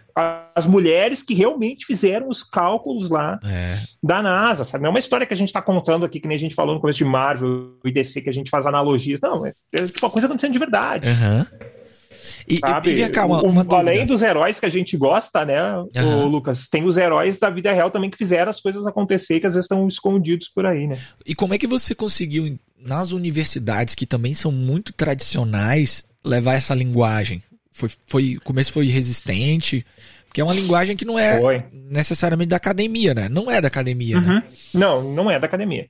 É, mesmo hoje, com, com os cursos que eu tenho, que eles ainda são fora, um pouco fora do mercado tradicional, uhum. uh, é, é, é, um trabalho de convencimento. Sim. É chegar lá e dizer assim, ó, isso aqui dá para fazer, tem, tem mercado, a, a, minha experiência mostrou que quando a gente leva para a academia uma coisa diferente, tá, Lucas, isso não significa que ela vai ser eterna dentro da, da universidade. Ela pode ter uma edição, duas, três edições sim, dentro sim. da universidade.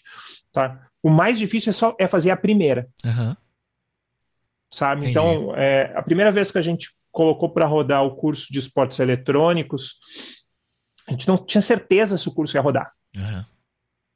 O curso de extensão. E aí rodou, fechou, rodou. Quando a gente abriu o segundo ano, a gente abriu no dia 1 de janeiro desse ano.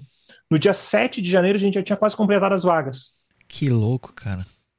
Sabe? Por quê? Porque tem muito mercado por aí. Mas, as mas, pessoas mas tem uma coisa estão doida. cansadas de, de, de conhecimento igual e de coisas iguais. Mas tem uma coisa doida aí. Eu conheço várias pessoas do, do universo de esportes eletrônicos que jamais terminaram a faculdade, ou sequer começaram. Uhum. É, é, é que, na verdade, o que, que acontece? É, a gente tem duas. A gente tem basicamente. É, isso muito por cima, tá, gente? Por favor, não é uma regra. Dois uhum. tipos de pessoas trabalhando no mercado. As pessoas que se criaram dentro do mercado. Sim, que são essas que eu tô falando. Só que era aqui. jogar exatamente o jogador e jogava é. no Atari, no Super NES, depois passou para um outro mundo de esportes eletrônicos e toda a sua complexidade. E a pessoa que já é muito fera numa outra área que está vendo tudo isso acontecer e diz assim, cara, eu quero fazer parte disso, mas eu, eu nunca... quero saber, né? Exatamente, mas eu nunca, pô, não era, eu não fui o cara que me criei jogando League of Legends. Uhum. Então como é que eu faço? Não, então beleza, vem estudar aqui com a gente. Vem aprender como é que funciona todo esse mundo. Que demais, cara. E é tão necessário, Tem... né? Cara, estão surgindo muitos mercados novos e as pessoas não estão se preparando para elas. Esportes eletrônicos é um deles, tá? é, metaverso, é vai ter uma mega outro, outras questões que as pessoas vão ter que aprender a falar. Se você, se você tem uma questão legal, é, jurídica, você tem que trazer um cara que entende de metaverso. É. E esportes eletrônicos é a mesma coisa. Já teve, né? O, é. primeiro, o primeiro assédio no metaverso, né?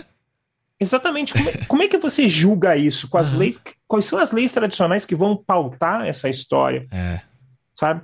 Pega esportes eletrônicos, é a mesma coisa. Hoje em dia eu escuto muita gente falar assim, Rodrigo, é, se eu for contratar um advogado, um jornalista para trabalhar com esportes eletrônicos, eu tenho que trazer um outro nerd para sentar do lado dele para traduzir tudo o que está acontecendo. É. Mas essas pessoas estão entendendo que tem um mega mercado e se a gente parar para pensar, mercado de games Sim. ele é maior do que o mercado do, do que o cinema, do que o cinema e a música juntos. Pensa aí, cara. Sabe? É, cara, a, as notícias elas caem como uma bomba nesse mundo. Cada dia a gente tem uma bomba nova. A própria Blizzard, é, ela anunciou hoje que o, um dos jogos mais famosos dela, que é o Overwatch, Sim. a partir do Overwatch 2 ele vai ser gratuito. Era um jogo que era pago, Eita. comprava para uhum. jogar, tá? E agora quando vem o 2, vai ser gratuito. E é um jogo que tem uma facilidade de acesso. Sim. Sabe? Por que, que, por que, que é, fora do Brasil as pessoas estão estudando tanto é, o movimento do Free Fire nas periferias do Brasil? É. Um jogo fácil, baixa em qualquer celular, qualquer celular joga Free Fire. Então, tipo, pessoas que não tinham acesso a isso, e agora, agora tem carreira, muito né? acesso, eles têm carreira, estão ganhando dinheiro, estão tirando as suas famílias de situações precárias, assim como é. tirou o futebol, como tirou o funk no passado, sabe? Mas para tudo isso a gente tem que preparar pessoas que Sim. entendam desse mundo uhum. para entrar lá e dizer assim, ó, assim, assim, assim funciona. É. Então não é, não é necessário é, você ter uma graduação, uma especialização, uma extensão para trabalhar com jogos, com Sim. esportes eletrônicos. Mas se você é novo nesse mercado e você quer se atualizar, isso não só com esportes eletrônicos, em qualquer mercado, você tem que ir lá isso. e buscar o conhecimento. E eu acho que esse talvez é um resgate também do papel da universidade, né? Que é essa pluralidade de possibilidades, trilhas e caminhos. Que às vezes não, fica assim, esquecido, né? Ficam se retroalimentando e não estão abertos a tudo isso novo. Né? Mas de verdade, assim, Lucas, é, foi muito bater na porta das pessoas e assim, ó. Olha isso aqui. Me deixa fazer isso aqui. Me deixa fazer isso aqui, eu vou fazer e vai ser legal. Se não sair, tá tudo bem. Eu não vou cobrar nada de vocês. Ah. Deixa fazer. Hoje Fazendo o mercado já começa mesmo. a ver algumas coisas, mas tem algumas pessoas, eu sei o que é isso, eu tenho certeza que tu também sabe o que é isso. Uhum. Nós somos pessoas que a gente vai lá e fica batendo na porta. É. Isso aqui é legal, isso aqui funciona, isso aqui é legal, isso aqui funciona, até que alguém diz. Dá uma chance pra esse menino, Lucas, por favor, traz ele aqui. Aí os caras. Aí o Lucas vai lá, os caras se apaixonam pelo Lucas. Eu, eu já sofri, mas eu depois eu não sofro mais com a diminuição do impacto do, do trabalho. Do tipo assim, ó, o cara é um animador. Coisas desse tipo, assim, por causa do formato, por causa da maneira de fazer. Mas hoje eu já não. Hoje eu já Fiquei tarimbado, assim, disso. Não, não ligo mais, não. Agora, você sabe uma coisa. Tem muita gente da nossa geração que também tá decidindo como é que é sendo cheque, né? É, exatamente. exatamente. Agora, para mim, o, o, disso tudo aí, o que é uma revolução completa, absurda, é a blockchain, cara. Eu acho que isso vai. Vai transformar a, a questão das organizações descentralizadas é uma todas, loucura. Todas, todas as instituições têm potencial para sofrer algum tipo de alteração é. por blockchain. É. A agricultura, a agricultura não vai. Não, cara, você está completamente errado. Blockchain vai validar aquela o que está saindo é. da fazenda do primeiro momento até chegar no seu prato. Isso vai ser uma loucura. Já é, né? Já é. Isso já é. Exatamente. A gente vai ter que. É, ainda vai ter a necessidade de cadastrar um livro na Biblioteca Nacional para ter o ISPN. Uhum. Não, faz tudo via blockchain. É mesmo. Por que, que a gente Tem gasta... umas perguntas assim é, básicas, né? Exatamente. A gente gasta muito dinheiro em mercado imobiliário. Pois é, cara para alocar, para devolver, para vender, para comprar. Se for tudo em blockchain, a gente tira essa centralização de um Sim. agente imobiliário, de uma agência imobiliária, faz tudo via blockchain e a gente reduz custos disso tudo. E melhor ainda, você pode comprar um token que é que vale um território e você usar quando for lá. Exato. Então assim, todo o processo, todos os processos, eles têm potenciais para ser alterados via blockchain, é, pode é, adicionar valor via NFT, Sim. via criptomoeda. Todas essas coisas elas, com, elas compõem um mundo novo que está sendo apresentado para as pessoas.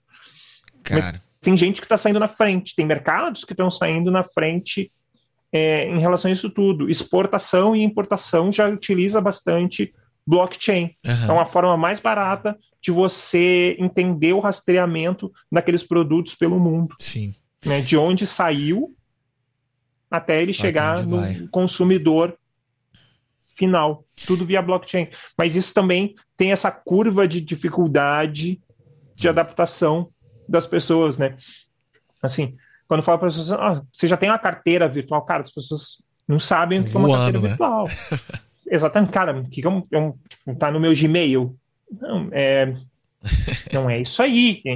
Não, eu quero ter uma NFT. Não, então, ó, esse aqui é o processo para é. que tudo aconteça. Não, você não vai entrar num site, vai comprar uma NFT e a NFT vai cair no teu e-mail. Uhum. Você abre, cada vez que você abre o seu e-mail, seu NFT pisca para você. Cara, e você viu o cara daqui de, de Minas que comprou um NFT pela primeira vez e ganhou a viagem lá do da, da pro espaço? Você viu o caso? Não, não vi essa. Cara, ele, ele agora é a segunda pessoa no Brasil a, a ir pro espaço. O primeiro foi Marcos Pontes, o segundo foi esse cara. Uhum. Ele foi pela é, Blue Horizon, né? Que é do, uhum. é do cara da Amazon, Jeff Bezos, né? Uhum. Ele foi. O, os caras da, da NFT, da comunidade, eles iam sortear para uma das pessoas que comprassem as 5 mil séries que saiu um ticket para a próxima viagem da Blue Horizon. E esse cara brasileiro de Minas Gerais ganhou, cara. O cara Não, nunca tinha comprado toda a validação, nada. É, e toda a validação desse processo provavelmente foi via blockchain. É, com certeza, com certeza. Com certeza. Sabe? Então, assim, Até o ingresso ele deve ter recebido lá na, na carteira dele. Com certeza. Então, todo o processo que pudesse ser melhorado é, de alguma forma por uma transformação digital, ele vai ser alterado daqui para frente. E transformação digital não é pegar um bloco que está escrito a lápis e escrever ele num Word. Isso não é transformação digital. Isso, é. Você só está trocando a mídia. É. Você está fazendo esse processo. Exatamente. Você está fazendo a transferência de mídia. Uhum. Do, do, bloco analógico para o bloco digital. Não teve nenhuma transformação digital nisso. Você iria se ganhasse esse ticket? Já estava lá. Eu não sei, Bora. cara. Minha esposa aqui, eu perguntei a ela, né? Ela falou: Acho que eu não ia deixar você ir, não. A gente tá com um bebê pequeno. ela falou: E se desse errado, né? Eu falei: Pô, mas tinha que ir, tinha que ir. Rodrigo, ó. Tava, diga, diga. Você já tava falando com, com um coordenador nosso lá na campus. Eh, a gente tava falando sobre implante de chip em mão, né? Sim. Eu teria. E ele disse. Eu, eu super teria. Ele disse assim: Ó. O quanto mais jovem a pessoa for, ela tá mais aberta e a gente não está falando de idade, a gente está falando uhum. de jovem, né? Sim. Pensamento jovem. Ela está mais aberta a esse tipo de mudança. Eu já estou muito velho, eu não quero ter um chip na minha mão me controlando. Cara, eu, meu, quero me livrar da chave, quero um chip, eu chego é. perto da porta. Vai... Puf, abre a porta, fecha a porta. Ah, para mim. Não, é um, é, é um chip que você pode programar para várias coisas. É. Tô chegando perto de casa, ele vai ligar o ar-condicionado. É. Eu quero. Cara, eu quero olha só, eu quero do fundo do coração agradecer. A gente poderia aqui passar horas. Eu acho que tem que ter, tem que ter o Aperte o Play 2, 3, 4, 5 com você aqui. Eu sei que sua agenda é impossível. Muito obrigado. Que pegamos você aí, ó, aos últimos minutos e você entrar numa agenda importante. Sucesso nos próximos eventos. Você vai estar agora em Goiás, né? Tem um evento em Goiás. Tô indo amanhã para Campus Party Goiás depois estou no Congresso Brasileiro de Treinamento e Desenvolvimento, evento hoje em Santa Catarina, Campus Party São Paulo, por enquanto é isso. Cara, e se as pessoas quem, quem quiserem... estiver no evento, fala lá comigo. Pronto, e quem quiser se conectar com você, como é que te acha? Para contratar para palestra, para aprender com você, te acham como? É, pode entrar no meu site, que é rodrigoselbac.com.br. Selbac é S-E-L-B-A-C-K.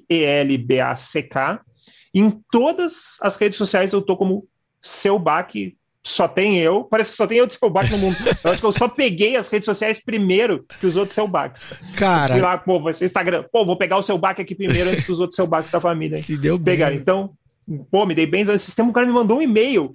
Dizendo assim, pô, eu queria ter o arroba lá e descobri que é você. E eu nunca consigo pegar nenhum, em nenhum. Tentei no Twitter, eu descobri que era você. Tentei no Instagram, eu descobri que era você. Pô, ah. Então, quem quiser me achar, Selback, S-E-L-B-A-C-K. Vai me achar lá. Se tiver uma coisa nerd, sou eu mesmo. Cara, e eu falava Selback. É Selback. Não, mas eu, re eu respondo de todos os jeitos, cara. Eu sei que sou eu, eu respondo. Cara, obrigado de coração. Eu acho que esse episódio entra pra história. Rodrigo, muito sucesso. Eu vou fechar aqui. Muito obrigado a vocês que assistiram esse episódio. Compartilhem, espalhem o play pelo mundo. Hoje nós respondemos um pouquinho sobre o segredo da vida, do universo e tudo mais. Um abraço a todos, valeu e até a próxima. Obrigado. Tchau. tchau.